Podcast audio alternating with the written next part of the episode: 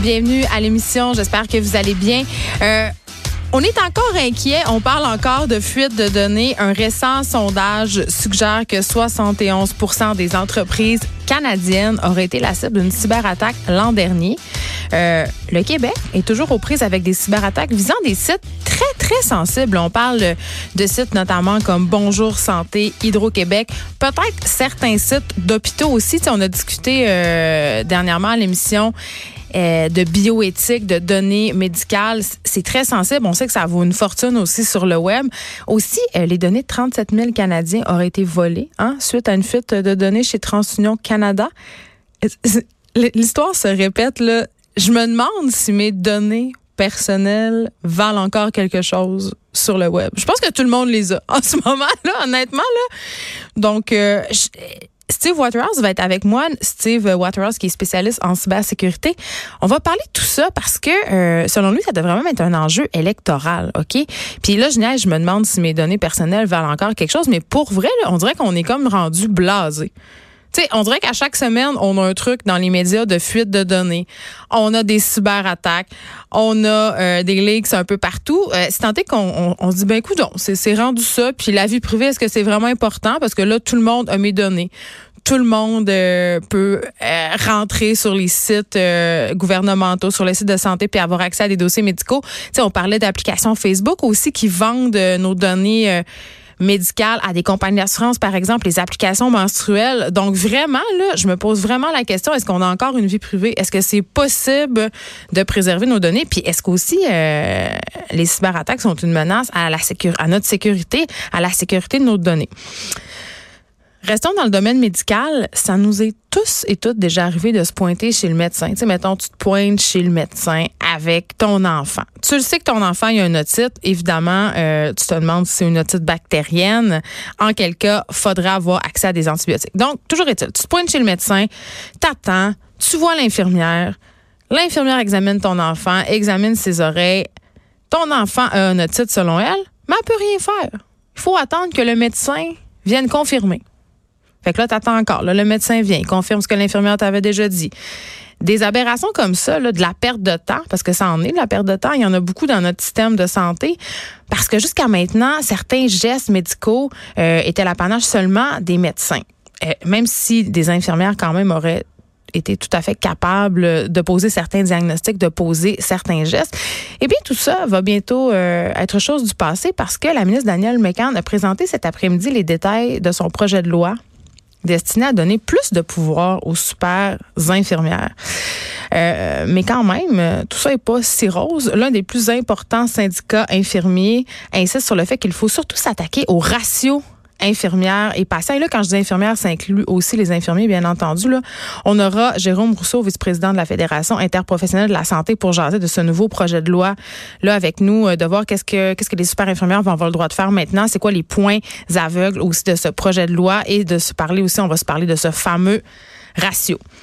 On s'en va ailleurs. Joannie Gontier est ici avec nous aujourd'hui. On va se parler de la peur de vieillir. On va se parler toutes les affaires, les injections de botox, les fillers.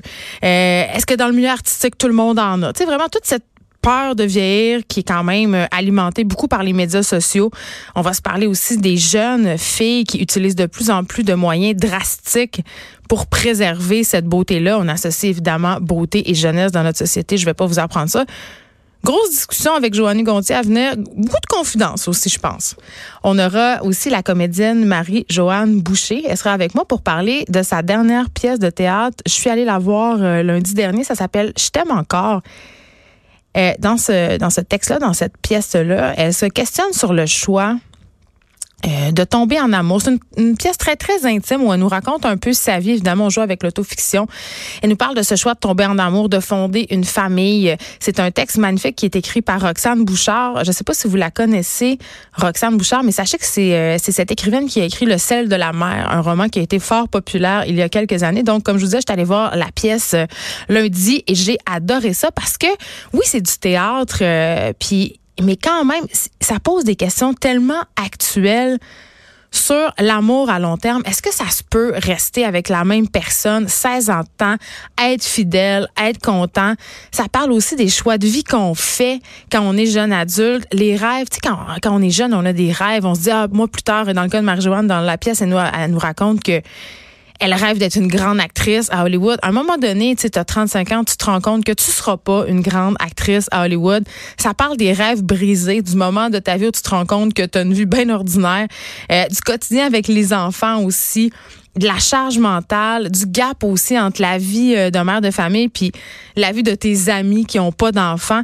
Je vous le dis là, je suis sortie de cette pièce très bouleversée et j'avais limite une crise d'angoisse. Pour vrai, et j'avais aussi beaucoup de questions. Donc, elle sera là, Marie-Joanne Boucher, avec moi pour parler euh, de sa pièce, bien entendu, mais de tous ces grands questionnements qui nous traversent.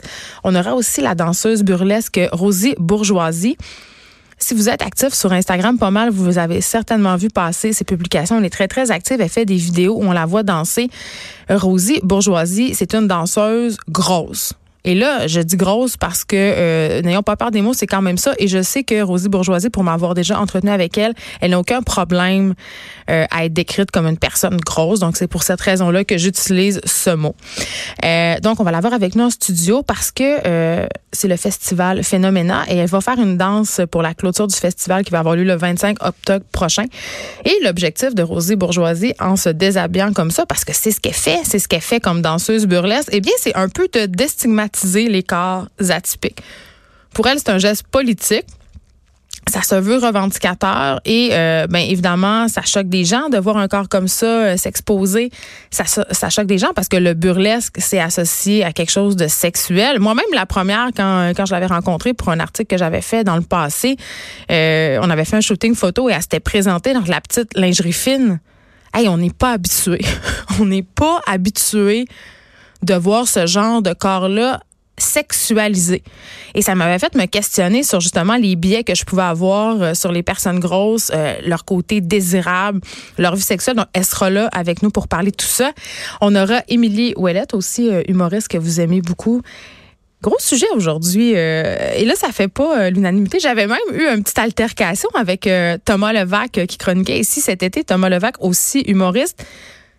Comment on parle de sexe à nos jeunes enfants? Moi, vous le savez, là, euh, j'ai pas beaucoup de tabous dans la vie. J'ai tendance à être, assez ouverte.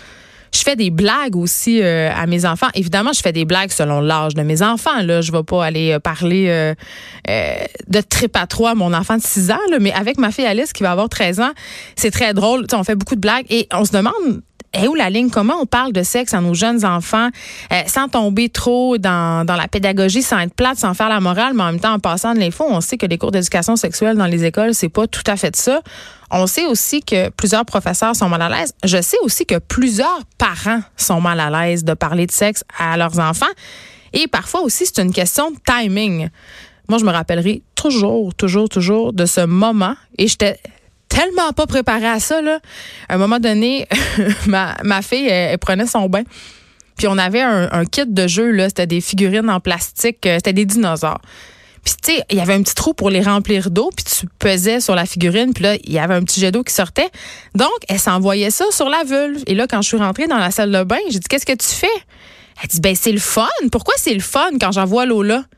Et pedaille, pedaille, pedaille, pedaille, que j'étais pas prête à répondre à ça. J'étais tellement. J'en parle, j'en parle en ce moment, puis j'étais encore mal à l'aise. Elle était petite, là, elle avait 4 ans. Vraiment gros malaise. Donc, on va se poser la question comment on parle de sexe à nos jeunes enfants, puis comment transcender un peu ce malaise-là, cette gêne-là, parce que les enfants, ils n'ont pas de filtre. Ils parlent de leur partie du corps, de ce qu'ils ressentent. Vraiment, vraiment de façon innocente, vraiment. Là. Puis parfois, on est mal préparé, comme je l'étais euh, ce fameux soir où je suis entrée dans le bain euh, et que mon enfant avait découvert que son jouet de bain pouvait lui procurer du plaisir. Voilà. Euh, je veux qu'on se parle du service traiteur dans les écoles. Puis là, je ne vais pas nommer l'école que fréquente mon enfant, mais j'ai été assez flabbergastée. Et ce traiteur-là, je ne vais pas le nommer non plus. Il est présent dans plusieurs écoles. Mais à l'heure où on se questionne beaucoup sur l'alimentation, le contenu de ce qu'on donne à nos enfants, les contenants aussi qu'on utilise pour nourrir nos enfants, on sait d'ailleurs que vendredi, ça sera la journée mondiale de lutte contre l'obésité. C'est vraiment au cœur de nos préoccupations. Là. Je sais pas si vous avez vu passer dernièrement, aujourd'hui encore, il y avait un article dans la presse sur euh, les produits destinés aux enfants, l'emballage, la façon dont on rend ça attrayant. Isabelle Huot aussi faisait un banc d'essai sur les yogourts à boire. Tout, tous les, les, produits alimentaires qui sont destinés aux enfants habituellement sont assez problématiques au niveau euh, de ce qu'ils contiennent. Pas tous les produits. D'ailleurs, on a appris ici même à ce micro, et là, je veux vraiment le répéter parce qu'à chaque fois que je le dis, là, je le sais que je vous fais déculpabiliser, que les poissons goldfish, c'était pas si pire. C'était quand même un bon choix. Isabelle Huot, elle-même en personne, la papesse de la bonne alimentation, nous a dit qu'on pouvait donner ça sans remords. Tant que je vais pouvoir le dire, je vais le dire. On pourrait même en faire un jingle, donner des poissons. Moi, j'appelle ça de la moulée pour enfants. Donc, euh, revenons au service traiteur. Euh, un service traiteur qui se vante dans sa brochure d'avoir des lunchs éco-responsables servis dans des contenants compostables. Et ce sont des lunchs qui se vendent 7 C'est quand même 7 là. Euh, ça a l'air de pas grand-chose, mais comptez-le, si vous avez un enfant, ça fait 35 par semaine ça avait deux enfants, tu sais, ça va assez vite quand même là. Et là, euh, un cas d'un, repas de ce service traiteur-là, euh, en tout cas ce que j'ai vu, parce qu'on m'a envoyé une photo. Euh, un midi, il y avait un macaroni. Un macaroni, là, tu sais, vraiment, là, pâte blanche, sauce à viande gratinée, là. Un bon vieux macaroni québécois. OK? Donc, un macaroni servi dans le fameux contenant compostable. Là, on se rappelle qu'on se vante ici d'avoir des lunchs éco-responsables. Donc, on a ce fameux contenant compostable et on accompagne ça d'une boîte de jus, d'un ficello, de petites carottes, mais pas n'importe quelle petite carotte, là. Les petites carottes qui ont toutes la même forme, là, tu sais, celles-là qui avaient eu le vidéo, là, on les voyait être passées dans l'eau de Javel. tu sais, comme les petites carottes pas bonnes qui nuisent à l'environnement. Et il y avait aussi un yogourt en boîte.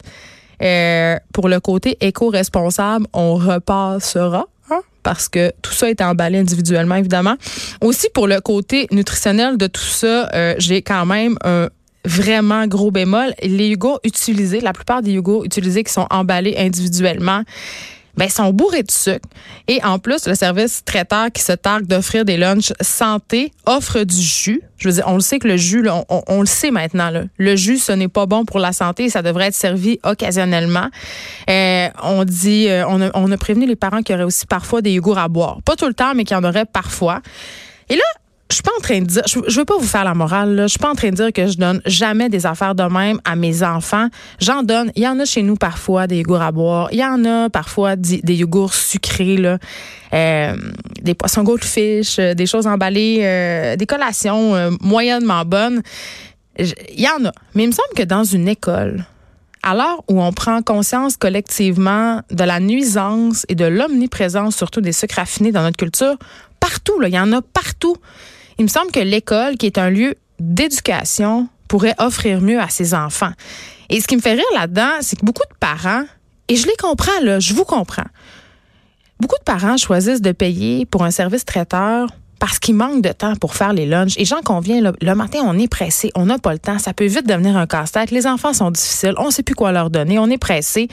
Mais en même temps, c'est peut-être moi qui comprends rien. Même temps que je regarde le lunch qu'on a eu au service traiteur, là, je vois pas qu'est-ce que de long, qu'est-ce que de long, pardon, dans sacrer un restant de macaroni de la veille, des collations préemballées dans une boîte à lunch. je le vois pas, l'économie de temps. Pourquoi cuisiner, ça a l'air tellement complexe? Pourquoi j'ai l'impression que beaucoup de monde euh, ont l'impression que couper eux-mêmes des crudités, des fruits, puis de les mettre dans un bol relève de la science-fiction? Je veux dire, il y a juste un, il y a juste à faire un tour dans la rangée au Costco où ils gardent euh, les, les petites collations, là. La rangée où se trouve. C'est tout ça en rentrant, là. Euh, c'est la rangée des gens qui ont, qui ont la flemme de cuisiner vraiment. Là, c'est une rangée au complet. Puis là, dans cette rangée-là, il y a juste des boîtes de collations emballées. Et là, tu vois les familles, là, il y a littéralement un embouteillage. Il y a une file d'attente pour la rangée. C'est pas une joke. Là. À chaque fois que je vais, une file d'attente pour cette rangée-là. T'attends pour entrer dans la rangée des collations. Et là, dans cette rangée-là, les familles remplissent leur panier de bar de desserts, de biscuits, de biscottes, de rouleaux aux fruits, tout ça. Tous ces produits-là ont un point en commun. Ils sont emballés individuellement. C'est une grosse boîte pleine de produits emballés individuellement. On vient de marcher pour la terre, gang. Juste vous le dire. Euh, ces produits-là aussi, évidemment, sont pleins de gras, pleins de sucre. Et là, euh, encore, je vous le dis, là, j'ai rien contre les desserts, les collations. Mais à partir de quand c'est devenu compliqué de faire ces carrés au Rice Krispies? Voulez-vous bien me dire? Je donne cet exemple-là en particulier parce que, je vais l'avouer, j'en ai acheté une boîte carré au Rice Krispies. Euh, préemballé, préfaite. Et non seulement, quand j'ai lu la liste d'ingrédients rendus chez nous, je capotais. La liste est vraiment très, très longue. Et aussi, en plus, ils sont bien, vraiment très, très moins bons que ceux que je prépare moi-même. En plus, ça revient plus cher la portion. Donc, pour vrai, avant de bourrer la boîte à lunch de nos enfants ou avant de souscrire à un service de traiteur douteux, là, est-ce qu'on devrait pas se demander qu'est-ce qu'on gagne vraiment et qu'est-ce qu'on perd vraiment à faire ça? Il faudrait se demander à un moment donné quel message on veut envoyer à nos petits. Celui que cuisiner, c'est trop compliqué, que c'est mieux de manger les affaires préfaites. Je veux dire, je pense pas que c'est ça qu'on veut dire, là. Cuisiner, là, c'est pas long. Il y a environ, et là, je niaise même pas, il y a environ 4 millions de recettes sur Internet qui demandent moins de 30 minutes à préparer. Vous n'avez pas 30 minutes dans votre journée, je vous crois pas passez moins de temps sur Facebook. Juste aller sur le site de Ricardo. Il y a toute une section consacrée aux recettes qui prennent moins de 30 minutes à faire et qui ont moins de 4 ingrédients. Le problème, c'est vraiment épouvantable, c'est que l'industrie de l'alimentation dans les années 70, puis vraiment, euh, il y a eu un lobby très, très puissant, nous a convaincus, à grands coups de pub, vraiment efficace, que les familles d'aujourd'hui, à cause que les femmes étaient au travail, ben, n'avaient plus le temps de cuisiner. Mais c'était pas grave parce que Kraft et Heinz étaient là pour nous. Ils étaient là pour s'acquitter de cette lourde tâche en notre nom. Et là, ils étaient là pour nous faire économiser ces pseudo-précieuses minutes en nous bourrant de sucre et de gras au passage. Mais sérieusement, là, j'ai vraiment, je sais pas comment ça va être possible qu'on fasse ça. c'est vrai qu'on manque de temps, mais 30 minutes, c'est pas long. Mais j'ai quand même très, très hâte qu'on réinvestisse nos cuisines parce que si ça continue, non seulement nos enfants ne seront plus préparés à manger. Puis je pense que c'est déjà le cas. Je vois plein de monde ici au bureau qui sont jeunes euh, puis qui me demandent comment je prépare des plats. Puis disent, ah, mais moi, j'ai jamais appris, puis tout ça. Donc, c'est vraiment un, problème. Puis non seulement ça, mais nos enfants, quand même, vont être fermement convaincus que le bonheur, c'est un yogourt à boire. Vraiment, moi je trouve ça épouvantable. Avant qu'on s'en aille à la pause, euh, je ne sais pas si vous vous rappelez euh, du groupe Québec campagne Québec Vie.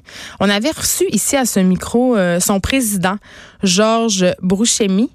Euh, ce sont des, des anti-choix notoires. Là. Euh, il s'appelle Provi, mais moi, je préfère dire anti-choix. Euh, eh bien, monsieur, sachez que M. Georges Brouchemi pose fièrement sur sa page Facebook avec sa nouvelle plaque d'immatriculation de la Société d'assurance automobile du Québec. Vous savez que maintenant, on peut se faire faire des plaques personnalisées. On en voit plein passer, là, sexy lady, plein d'affaires par rapport. Ben, lui, s'est fait faire une plaque où c'est inscrit Provi. Sérieusement, ça me tue. Sans mauvais jeu de mots, là. Tu sais, euh, il va y avoir une, des plaques anti-vax? Je veux dire, t'as pas le choix. Il y a un règlement là, à la Société d'assurance automobile du Québec. T'as pas le droit d'avoir des messages anonymes, des choses comme ça. C'est pas interdit de marquer Provi. Et là, euh, sur la page Facebook de campagne Québec Vie, on poste euh, une photo de Georges Bouchemi. On dit notre président a bien hâte d'activer sa nouvelle plaque. Ça n'a aucun sens. Je peux pas croire que quelqu'un va se promener en affichant fièrement, fièrement pardon, ses convictions anti-choix. Je trouve ça dégueulasse.